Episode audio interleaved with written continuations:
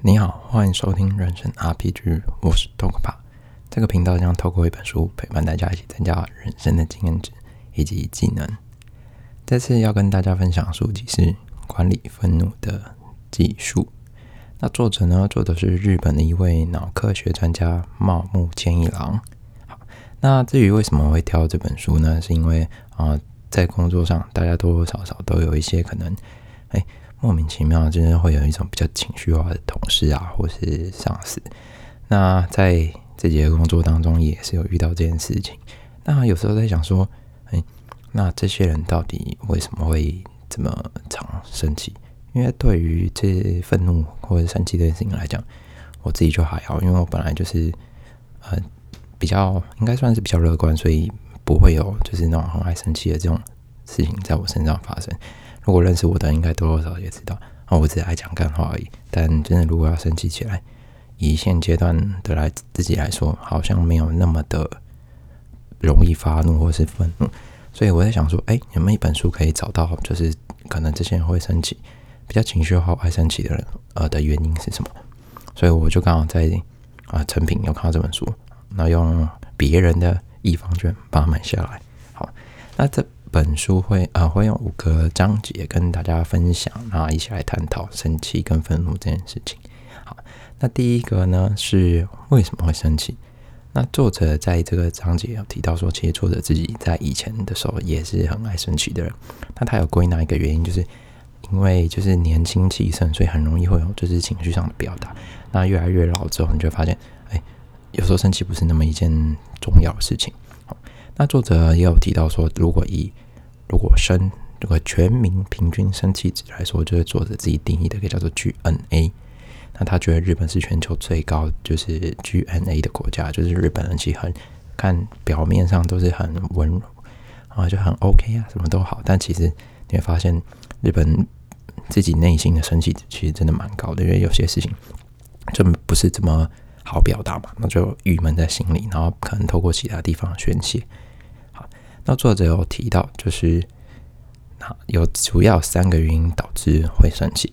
那第一个是不满，那不满就是跟期待有落差，所以导致你生气。那第二个是不安，因为不安的原因是因为你无法预知未来。有时候你在无法预知未来的时候，你可能会对未来情况感到担忧或是生气。就好像现在疫情来说，好了，我们真的不知道到底什么时候会结束一天，所以我们可能会。有些人会比较极度的把这些不安夸大成愤怒，或者说，哎，为什么政府都没来做事啊，什么之类的，然后就是表达这些愤怒这样子。好，那第三个是不顺，不顺就是所谓的状况不是现可能跟自己设想的一样，就好像说，哎，如果可能家里是餐饮业或是相关的，那你会发现现在疫情的关系，可能就跟可能平时生意很好，但是因为现在自从啊外带之后。你可能就会少了一部分的营收，那就是所谓的状况不顺嘛。那所以这个部分可能也会导致愤怒的产生。好，那作者总归这三个不安、不满、不顺的原因，把它归纳就是在每个人价值观。因为会愤怒，其实回归回归到最根本，就是每个人对于一件事情看法不一样。如果看法不一样的话，那我们要怎么去界定别人会不会生气？其实，哎，可能这件事情，我这边觉得。还好啊，为什么要生气？可有些人就说：“哦，你踩到我的点。”所以这就是所谓的价值观地雷。可能我们自己在踩别人的时候，因为你不知道他对方是什么样的人，可能工作上的同事啊，或者是平常一般的朋友，你会觉得啊，这个地雷你可能不知，你根本不知道有地雷，你就踩下去就爆了。但如果可能对比较熟悉的朋友，你就会知道说：“哎，这个东西要往后退一步，因为你再踩下去，你就要炸了，是别人要炸，所以会一就是这个炸，所以就会一起受伤。”不止你踩到人会愤怒，然后其实原本就自己有地雷那个人也会愤怒，那可能会造成两方的不愉快，进而就是可能就损失一个朋友或什么之类的。所以有时候愤怒其实不是说一个非常好的状况。好，那作者有提到，那大部分的愤怒都是不好的，那有没有就是好的愤怒？有好的愤怒其实可以带来革新或改变，可是这个东西要在愤怒之后有真的有实体作为。如果真的有让世界或者是整个周遭生活或者是上班状况变好啊，那我觉得就是好的愤怒。但作者提到一个很我觉得有点黑人问号的举例，他就是提一个就是瑞典少女。那瑞典少女就是那个气候少女嘛，这大家有在关注时事的应该就知道。他觉得就是如果瑞典少女的这种愤怒跟不安能够激起大家对于全球环保或气候的意识的话，那对他来说就是好的。可是因为瑞典少女在网络上风评就是好坏价值极端啊，因为有人就会觉得她很好，有人觉得啊你还不是在用什么火车、搭火车、搭飞机那种浪费就是碳排放的东西。所以这件事情，其实我觉得看看，我觉得总体来上还是 OK 啦。就是大家大家呼吁要注意气候变迁这个问题，我觉得是好，整体来看是好的。那作者后来有提到，就是因为他原本自己会生气嘛，那他有提到说，哎，为什么他渐渐没有生气的原因，他自己有讲了三个。第一个是，哎，生气其实没什么好处，因为对自己跟对别人根本没有帮助。那第二个是，就算你生气了，对方一样啊，对方不会改变。因为基本上大家觉得，哦，你生气那你家的事啊，我关我屁事。可能工作上更是如此。哦，在生气有发觉的事情吗？没有嘛。竟然发现有些人愤怒完，事情没有改变，所以那个等于让生气是没有意义的。好，第三个是，当你愤怒的时候，你只会看到别人的缺点。所以这个事情，当有时候其实就很简单啊，往好处看。因为当你在不爽的时候，你当然就会把别人祖宗十八代啊全部挖出来骂。那这个时候你能看到的东西就真的只有缺点，所以有时候其实在你要愤怒的时候，你可以想一下这些东西回归到最根本，呃，没有帮助嘛，没有帮助就不要生气哦。大家真的是，哎，深呼吸。好，那有时候就是要去仔细考量愤怒带来的后果，因为有时候其实你就像有些人，你觉得他对他，有些人说会说，哎，我骂他是为了他好，可是对有些人来讲，你骂我就想做事啊。因为就像我来说，我自己来说，如果你越骂我越，就是我就是越要摆烂的那种。因为没有你骂我啊干，我就给你骂就好了。对，所以可是有些人你刚用讲的，哎，他会觉得哎有道理，有道理，我们就来改。像我就我就你骂我，就不会想理你。我觉得啊，你是爱冲他小，有什么好骂的，对不对？所以再就是我们要如何，就是要尽量成为就是不生气的人。好，那后面也会提到，就是如何让自己就是降低自己的愤怒啊，或是什么帮忙这样子。好，第二个是生气的原因，那大家就会觉得生气是自己自己在生气，可是其实对于猫不健郎这个脑科学专家来说，他觉得生气其实是脑被入侵，最终生气的其实是脑，是我们情绪跟化学物质导致我们生气。这个就是生气或愤怒的时候，其实就是脑被骇客入侵。那大概。作者提到，这个愤怒值大概会产，就是维持在十秒左右，可能最不爽的时候大概是十秒。可是有时候就是因为这十秒，你的职涯或者是你的朋友或者是你的亲属关系就这样被你破坏了。所以有时候我们要去回推，尽量不要到达那十秒，因为有时候事情很难改。因为你有时候如果你有遇到那种自己可能比较难拉下脸去道歉的人，那可能真的一个朋友就这样没了，我觉得很可惜。所以。尽量不要愤怒。好，那作者有提到，其实以前啊，在人类演化的时候，愤怒的本能其实是为了抵挡生存者入侵。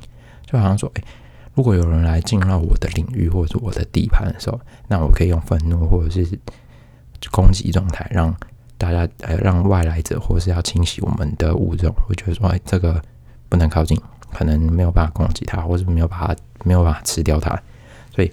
愤怒在过往的时候是一个维护自己生存的一个方式，可是作者在这边提到说，以现在演化到现在现今科技跟现今生活的时候，生气跟愤怒的原因只剩下满足自尊心跟取得一种满足感的手段，就好像说，诶，有些人可能一生气，嗯，情侣就会百依百顺他，所以他用生气的方式去让取得别人控制。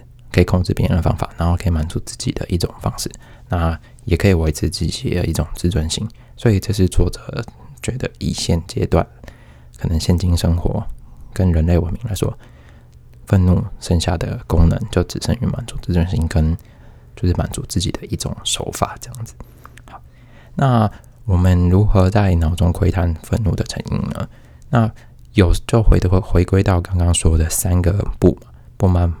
不安、不顺，这三个东西会在脑中开始产生之后，扁条就是作者提到扁桃体会下达一个叫做不愉快指令。那不愉快指令还其实还不是真正的愤怒哦。那至于如何会不会愤怒，就要交给额叶来判断。如果也额叶能控制的话，那你其实就不会生气。那如果你没有办法控制额叶的话，这个时候你就会开始生气。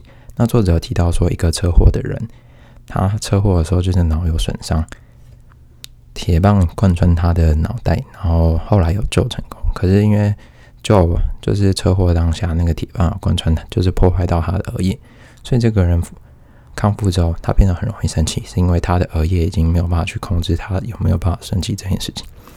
所以回归到最后，回归到根本，就是如果额叶你能控制它的话，就可以。让自己降低愤怒跟生气的可能。那作者有提到说，哎，有些人你会觉得他好像是没有在生气，但就是那种你可能要问他事情啊，或者是问他什么东西，他不想说明。其实不想说明，对作者来说就是一个不行在生气跟表达愤怒的一个方式。而且作者有提到，就是因为生气其实是会传染的，就好像我们脑就是脑袋里面有个镜像系统，哎，你看别人生气。你可能也会被别人生气的情绪给影响，然后就是一个传一个，所以生气在这个时候就是会传染的，所以这蛮可怕，就是一个连锁效应。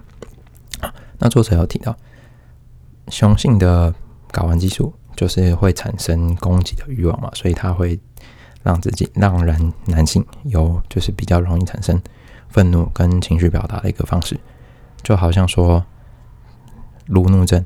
不知道大家有没有这种路怒症？路怒症就是可能开车遇到不满或不顺的时候，你就会开始在车上啊乱干屌啊。哎，我自己有时候也会这样。所以，其实路怒症这种代表就是男性的一种就是愤怒的产生。那那如如果呢？作者提到，如果你把一个男性的作者，呃，男性开车的人旁边在副驾或车上有个女性，其实他会降低他生气或愤怒的情绪很多，因为女性会分，女性会有所谓的催产素。催产素就是快乐荷尔蒙，它可以两者冲突，所以你会发现，如果车上有人跟自己开车，其实也不太一样。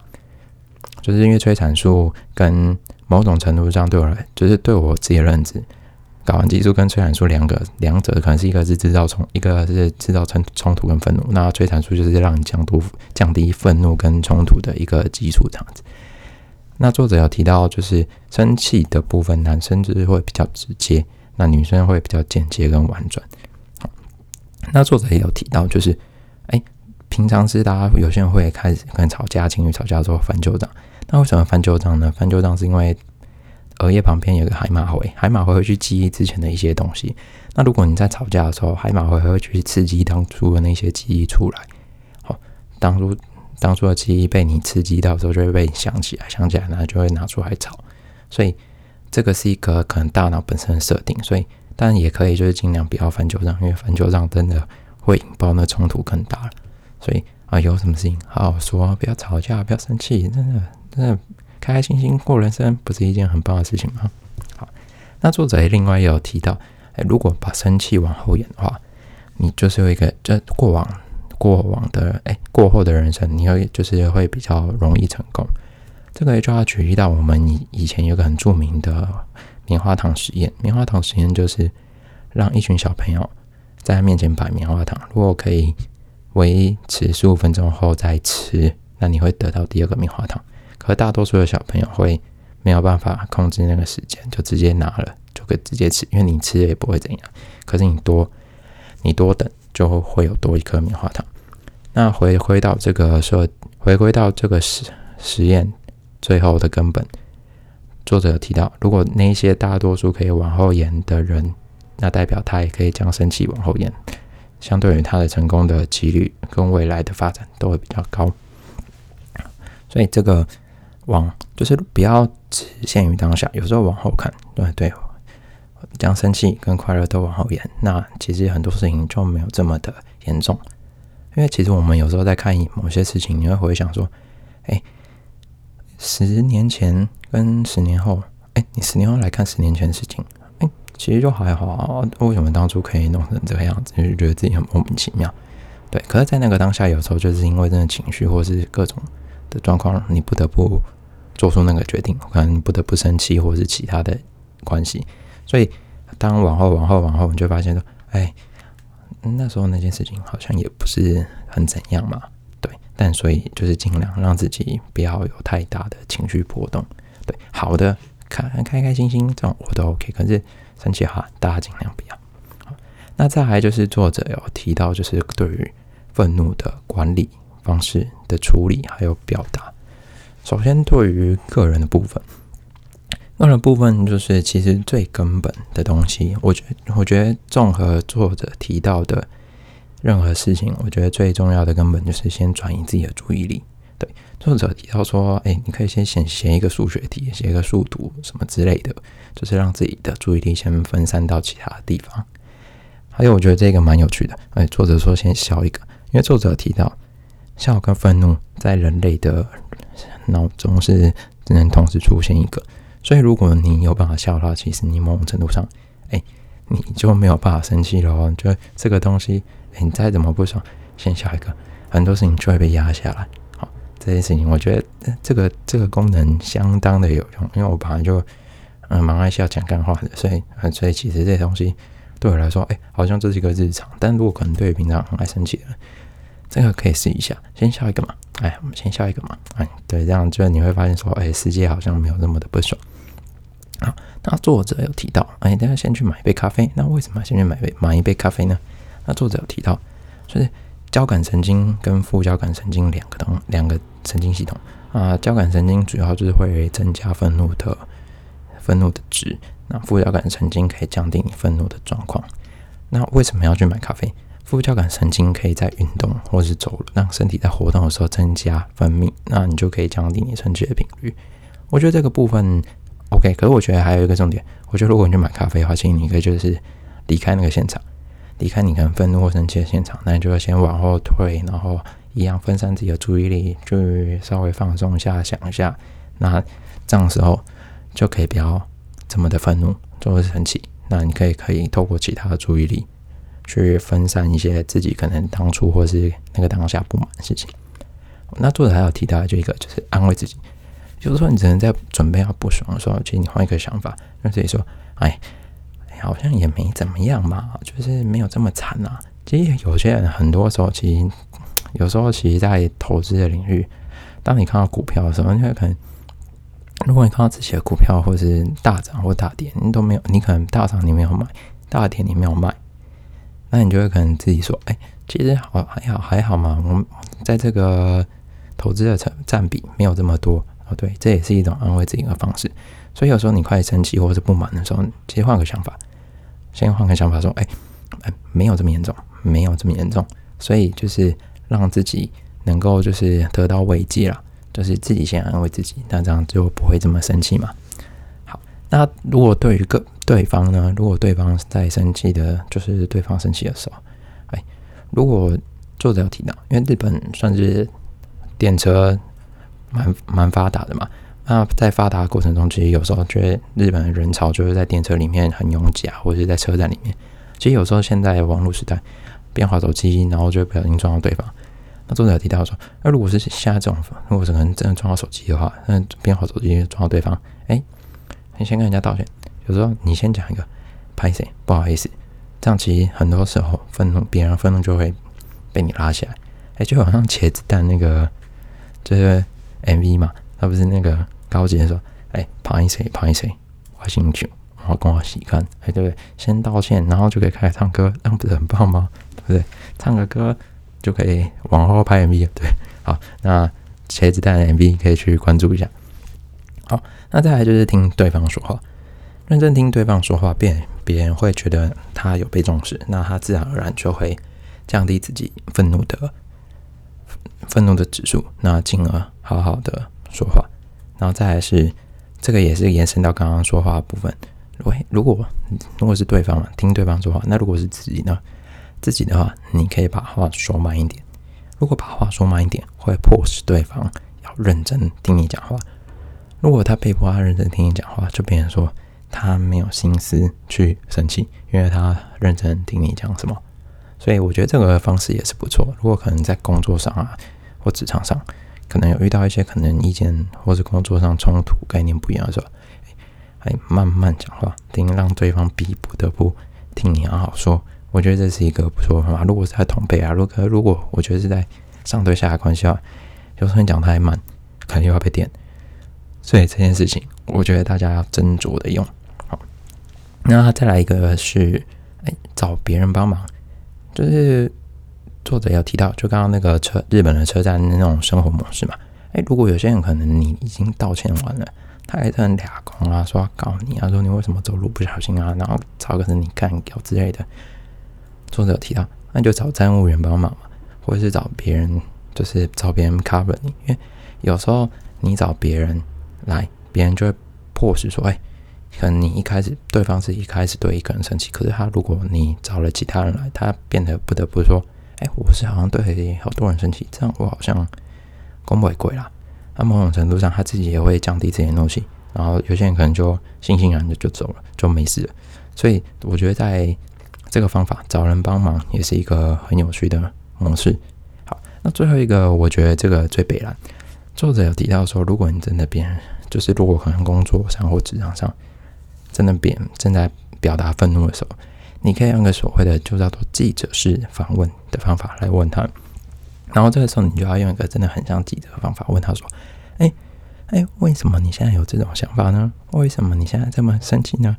因为你有没有发现，正常人在上节目受访的时候，他会很震惊的表达自己想说的话。所以，如果用这种方法，你用那种所谓的记者式的访问在问他的，他会不，他会不得不把那个情绪先收敛下来，然后认真回答你可能正在问他的问题。所以，我觉得这方法超北蓝，就是你要用一个义，你可能怕被骂了，还要用一个义正言辞的方式，你跟他说：“哎，请问这位先生或这位小姐，为什么现在这么生气呢？”啊，是因为那个文件有什么状况吗？然后他就会，他就会有一种就是自己被采访的感觉，然后就会降低自己愤怒的指数。我觉得是超好笑，就这个，我觉得之后大家可以就是尝试用看看，真的超配了。好，好，那再来就是，如果可能自己已经快生气的话呢，要怎么去跟别人表达？可能其实自己已经在不满或是在不喜欢的状态下，好，有。我觉得第一个就是先用有趣自嘲的方式来表达自己的愤怒，因为有时候就是你会不爽，可是你不爽，如果用直接或婉转表达方式，别人会觉得你自己好像是也是一个情绪很高的人，就是不好相处。可是如果你可以用一个很北啊，就是某种就是用自嘲的方式在表达自己的不爽的时候，这个方法反而会吸引别人，就是你自己的人气，就是用一些可能就是先。婉转跟说其实是自己的问题啊，但其实你其实在反讽对方真的不爽，或是或是你其他用一个方式来表达说，我现在真的很不爽，但是嗯，我还我还先用个北人方式去把它讲出来。这个方法我觉得相当有趣，别人知道说，哎，呃，他有点生气哦，但是他现在已经在搞笑了，那大家就是还是先不要这么北人这样子。好，那再来一个是表达自己的失望，因为有时候你用一种失望的表达方法，别人就会知道说，哎。他可能已经在不高兴了，但我们是不是不要做这个样子？诶，让人家先退一步去思考，说，诶，这样对他来说好像不是真的 OK，或者工作上这个状况对他是有难度的。好，好，再再一个，我觉得这个是情侣比较用得到哦。当你表达就是准备在不爽的时候，啊，先闪人，先不要讲话，什么话都不要说，直接掉头就走，让别人就知道说，哦，他完蛋了，他要生气了，他要生气了。被迫另外一方要直接跟上，然后跟上这个时候完蛋，后面跟上那个人，他准备就被对方踩死。我觉得这个方法就是嗯比较恶啦，就是有时候就是准备要吵架的时候，就发现有些人啊啊不想沟通就先走，让对方就是觉得说哎呀 follow 他。我觉得这个东西哎尽量不要，不然你他用用，如果对方没有跟上来，你会自己更火大，因为说干这些东西怎么没有办法用，这是对他产生用处，然后别人就是。哦，你掉头就走，那你就得掉头就走啊！我就回家睡觉。好，我觉得这个方法就是应该只有情侣跟谈判上面用得到，因为如果平常一般生活，你掉头就别人就说：“哎，你生气，你自己的，那是你家的事，我就算了。”好，那再第再下一个是透过别人，因为有时候你可能生气要跟你可能对 A 不满，但是你可能没有把直接表达，那你就去找 B 跟 B 讲。那这个时候你就可以某种程度上先透过 B 发转嫁，我觉得很北了，就是转嫁自己的情绪到 B 身上。那 B 可能知道，可能跟你比较好的朋友可以用。这个时候就请 B 去帮你跟 A 说，哎，他觉得这个方法或是这个概念有问题，可能需要调整。我觉得在工作上也蛮适合的。可能你自己没有办法讲的话，透过别人，那别人也会，我觉得这方法也会让 A 知道说，哎，不止 B 跟你自己，其实有些人对这些东西是有意见的。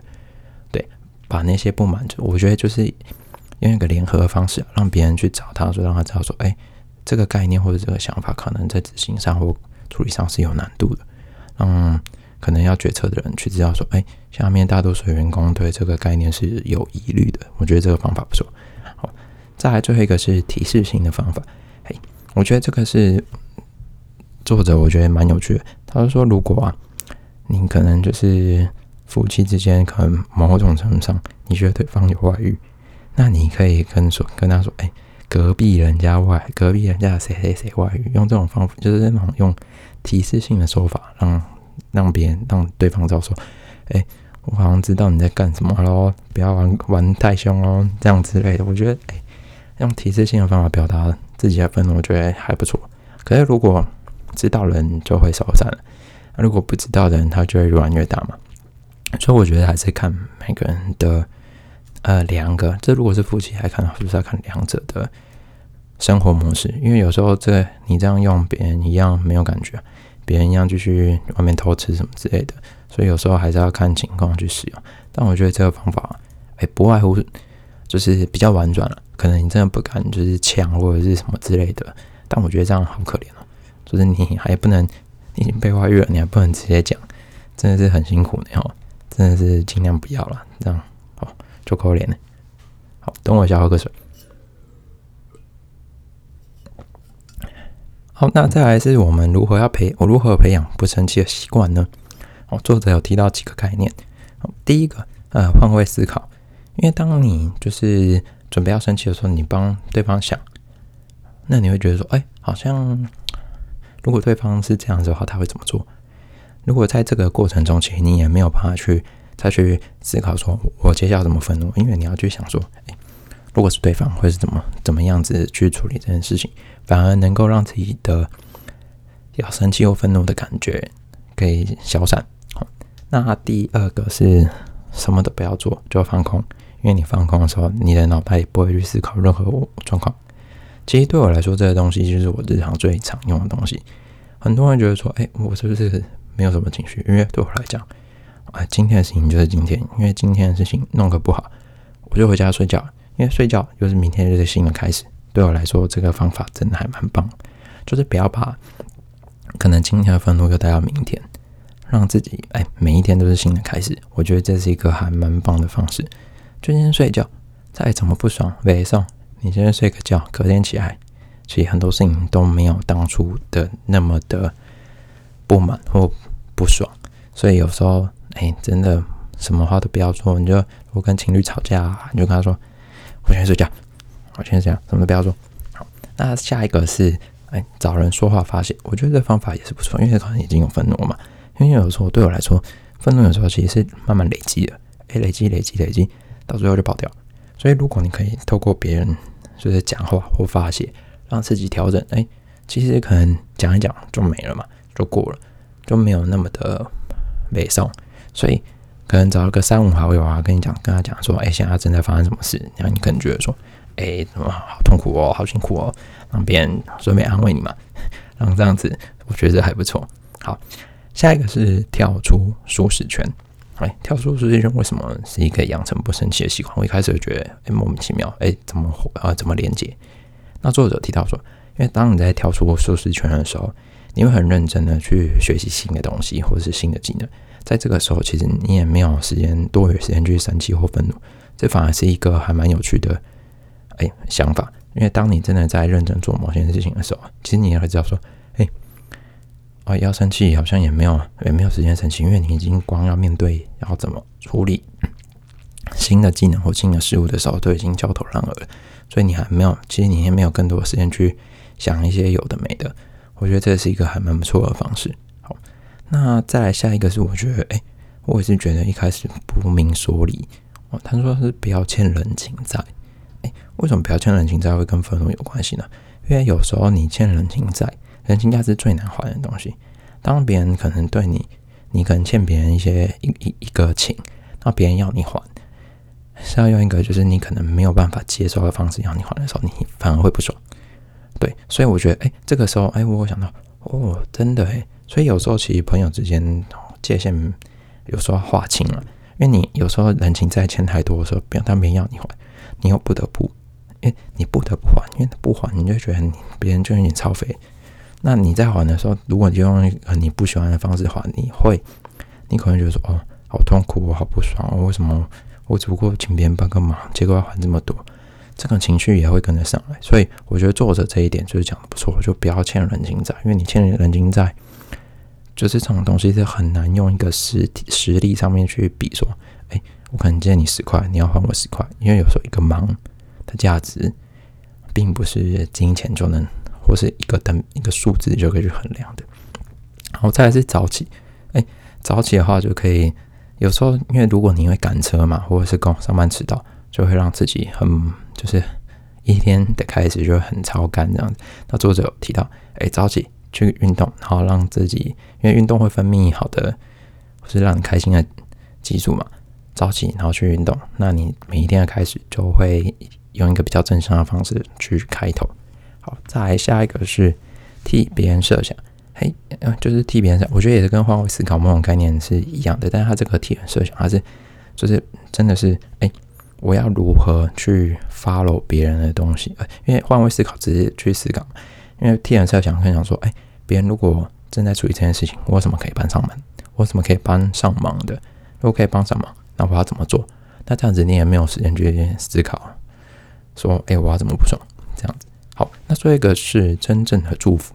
嘿，为什么要真的祝？因为你其实网络上会发现说，有些人可能成功啊，或者是得奖，你会发现有些酸民还在那边乱。他说：“啊，成可能得奖，而才拿第一次而已啊！你你要跟别人比，别人什么传奇，还人家传奇拿几次了？那你就是说会发现说，哎，酸民好像就是好像真的见不得人好。所以如果我们可以真正祝福别人的话，其实你也没有办法去生气。”因为我觉得有时候在想，嗯，算命为什么可以这么酸？呃，真的是因为他，他可能有一些不满，他要表达吧？对，应该是这样子。好，那第五个要跟大家分享的是，作者觉得这个新时代的愤怒，就像我们刚刚说那个酸民的东西，作者有想到，二十一世纪的愤怒在二十世纪的时候其实是没有的。呃，为什么呢？因为二十一世纪，哎，我们有网络这个东西，网络的出现让大家更容易。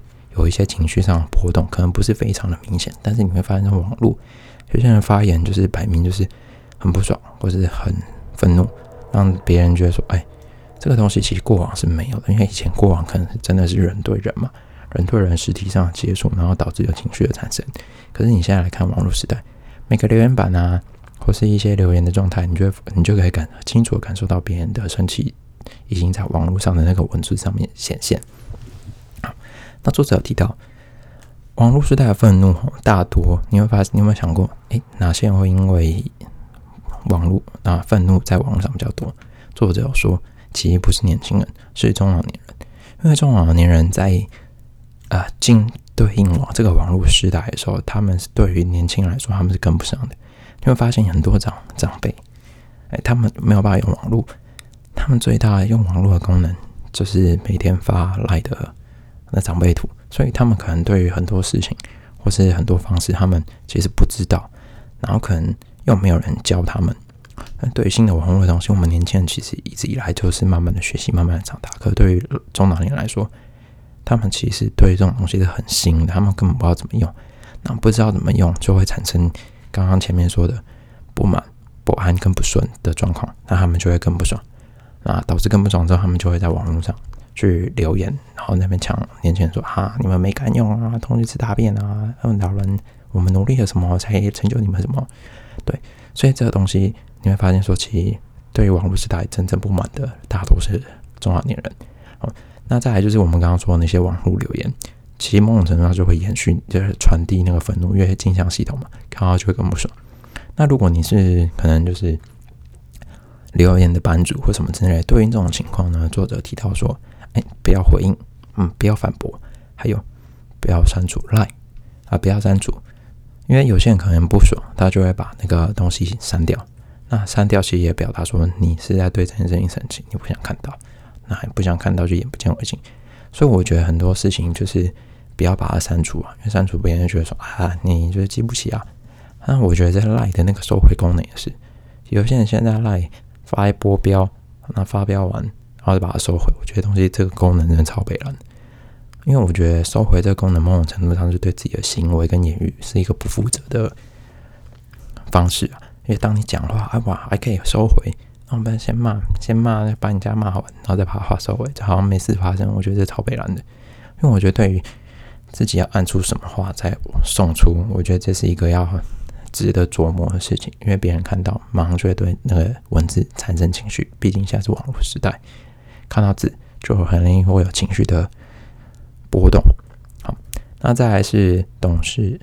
哎，作者提到，你有没有发现现在年轻人好像对中老年人说，好像就是不太懂事。可是年轻人其实是懂事的，只是他们不想生气。他们觉得生气的东西，呃，就过去了。就是遇到不顺或是不满的状况，作者提到，因为。我们这一代可能三十年、三十岁以下的人，小时候都是透过一些游戏去学习人生。那为什么游戏可以引发不生气呢？因为有你生气是没有办法破关的，你不是说你在那边摔手把就可以破关。所以年轻人会去思考说，我要怎么处理才能让我自己在这个关卡突破，然后去下一关。所以年轻人会自己去一直找方法说，哎，现在不是生气哦，现在生气没有办法解决事情，然后就去。找下一个解决方法，哎，那遇到问题，我再找下一个解决方法。我觉得这个东西就是对作者，哎，我觉得作者他六十几岁了，有观察这，有观察到这一点，我觉得还蛮不错的。其实我们回回归到自己，自己也是，对我来讲，我可能应该算是，哎，比较老的年轻人。那我觉得这件事情对我们来说也是真的蛮有帮助的，因为，哎，遇到问题以前可能真的要破关嘛，啊，想尽办法去把那个东西解掉嘛。那其实对应到现实生活。有问题就把它解掉，其实这也是我一个生活的方式啊。但大家也可以尝试这样子。如果没有玩游戏，先去玩游戏啊，马里奥赛车或是任天堂了。好，那再来对于作者最后一点，他有提到说，有一个叫做后设认知。后设认知是自己能够从第三者的角度来看自己。那如果自己能够客观的看自己的话，很多事情就不会变得那么愤怒。那有些人就是因为没有办法。从客观的角度去看自己，让自己有一点就是开始自大或不满，这个时候就很容易有那种愤怒的情绪产生。所以有时候其实某种程度上就是内观了，要逐渐的看从别人角度或从外围世界来看，哎，我自己这样做好或不好，是否会影响他人，或是冒犯到他人？我觉得这东西就是蛮重要的。好，所以总体来说，这个就是。要跟大家分享的这一本书的内容，好，感谢这次大家的收听。这一次因为不在自己加入，所以我找不到一些可以分享的书给大家。那没关系，下一次应该就会有。疫情关系，很多事情都变得不顺或者不顺不满足，但他还是要每天期待新的好的一天都会到来，总有一天疫情会结束。好，不要这么愤怒哦。感谢大家的收听，好，拜拜。